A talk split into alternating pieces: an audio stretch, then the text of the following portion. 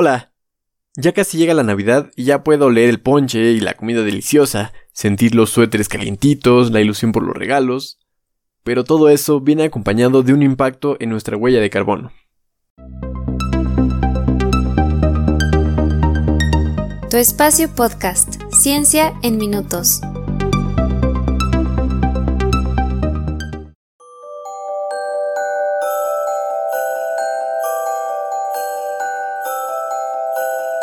Con las celebraciones navideñas y de fin de año, muchas veces llegan excesos tanto para el cuerpo como para el planeta. Decoramos nuestros hogares con luces bonitas, con un árbol de Navidad, esferas, nos damos un gusto con la comida hasta no poder más, intercambiamos regalos con las personas que queremos, disfrutamos de fuegos artificiales, pero todo eso tiene un impacto ambiental. El año pasado, la Comisión Federal de Electricidad alertó que el consumo de energía eléctrica en hogares y negocios de México se incrementa 30% en esta época del año. Por otra parte, un estudio comparativo presentado en 2016 por Waze indica que en la última quincena del año, particularmente en Nochebuena, es decir, el 24 de diciembre, el tránsito incrementa hasta 55%.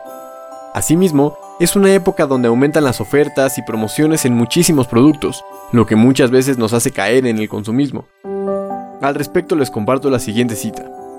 El consumismo ha devorado gran parte de nuestras actividades cotidianas y de lo que debieran ser nuestros sentimientos más personales. Esto lo dice el psiquiatra y dramaturgo José Eduardo Abadi, de Argentina. Sigue la cita. Cuando la Navidad se torna en confundir lo que uno es con lo que uno tiene y lo que uno muestra con lo que uno vale, estamos en presencia de un problema. Aquí termina la cita. El fenómeno es tal que incluso han surgido movimientos que se oponen a él, como el de The Christmas Resistance Movement que es movimiento de resistencia a la Navidad, que llama a no hacer compras navideñas, sino por el contrario, demostrar nuestro amor a familiares y amigues dándoles tiempo y cariño en lugar de comprarles cosas. Otros movimientos son el Buy Nothing Christmas, Navidad sin compras en Canadá, el Movement Anti-Noel, Movimiento Anti-Noel de Francia, Steve de Pro Anti-Christmas, Steve el Pro Anti-Navidad de Reino Unido, y el Center for a New American Dream, el Centro por un Nuevo Sueño Americano en Estados Unidos. Por supuesto, la consecuencia más evidente del consumismo es la cantidad de basura que generan los adornos y envolturas de regalos, pero también se desperdicia una muy importante cantidad de alimentos. Según cifras de un estudio encargado por el gobierno del Reino Unido, se tira el equivalente a 2 millones de pavos y 74 millones de pasteles navideños.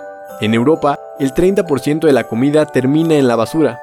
Además, también se incrementa el consumo de carne, y como ya vimos en el episodio sobre el cambio climático, ¿cómo que aún no lo escuchas? Terminando este episodio vas y lo pones. El proceso de producción de carne es uno de los principales emisores de gases de efecto invernadero.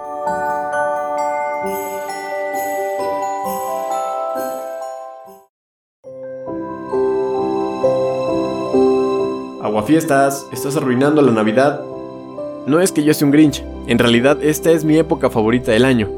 Pero como ya lo hablamos en el episodio sobre el cambio climático, nuestro planeta se encuentra en un punto decisivo en el que es necesario tomar acciones para reducir nuestra huella de carbono y exigir a nuestros gobiernos que regulen la huella de grandes empresas.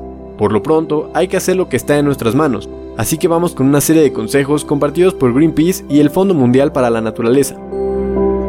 ¿Es más sostenible un árbol natural o uno de plástico? La respuesta más concreta es ninguno.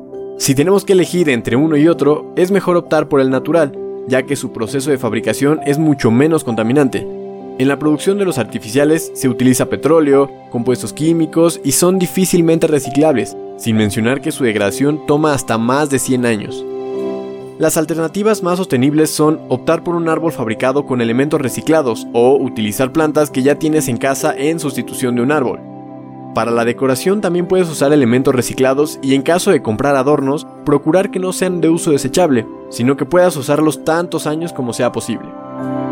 Limita tu movilidad y consumo tanto como puedas. Particularmente este año es importantísimo evitar acudir a centros comerciales para realizar compras navideñas, ya que aún estamos en una etapa muy complicada de la pandemia. Esto es una oportunidad de reducir nuestros traslados en automóvil, lo que disminuye la emisión de dióxido de carbono, el tráfico y nos mantiene a salvo del contagio. Puede ser la oportunidad perfecta de sacar ese o esa artista que llevas dentro y elaborar tus propios regalos navideños. Di no al papel regalo ni envolturas plásticas.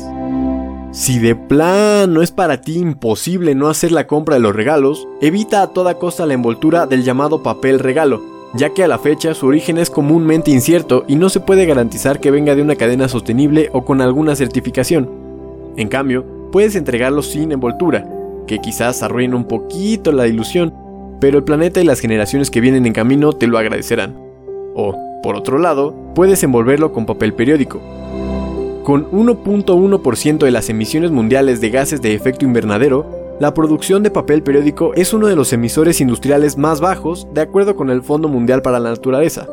De esta manera, reduces la demanda en las materias primas requeridas para producir papel nuevo. Reduce tu consumo de carne y alimentos empaquetados.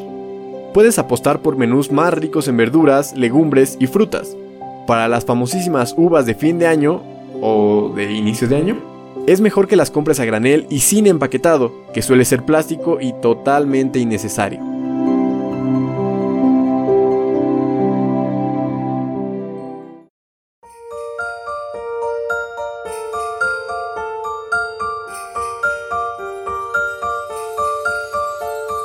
Sí, Navidad y Año Nuevo son celebraciones increíbles, pero también son fechas con mucho impacto en el ambiente.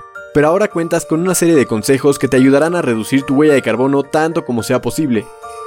Si tú conoces más consejos, no dudes en compartirlos en nuestro Instagram o Twitter.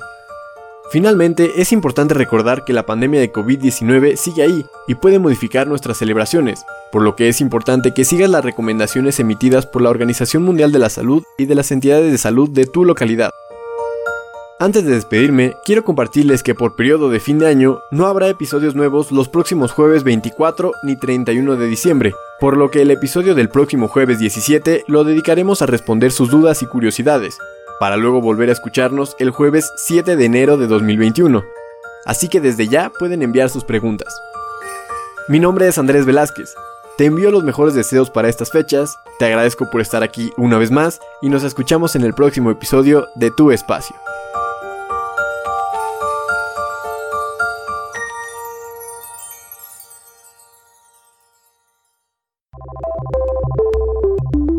Muchas gracias por escuchar. Si estás disfrutando del podcast, compártelo y síguenos para que no te pierdas del próximo episodio. Puedes compartir tus preguntas y comentarios en arroba tu espacio-pod en Twitter y arroba espacio-ciencia en Instagram.